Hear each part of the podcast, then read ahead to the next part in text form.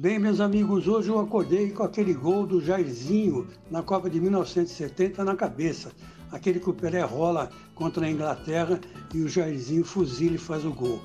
E, na verdade, é, a gente pensa assim, poxa vida, que trabalheira que vai ter o Tite para fazer uma seleção jogar ou se aproximar um pouco dessa de 70, né? E o motivo é muito claro: todos os jogadores bons que aparecem aqui são vendidos para o futebol europeu e nós ficamos sem ídolos. Né? Então é verdade que você me aponta um ídolo no Corinthians, não tem. Ponte um no Palmeiras, também não tem. Você pegar lá o, o, São Paulo, vai, Daniel Alves, talvez seja um ídolo.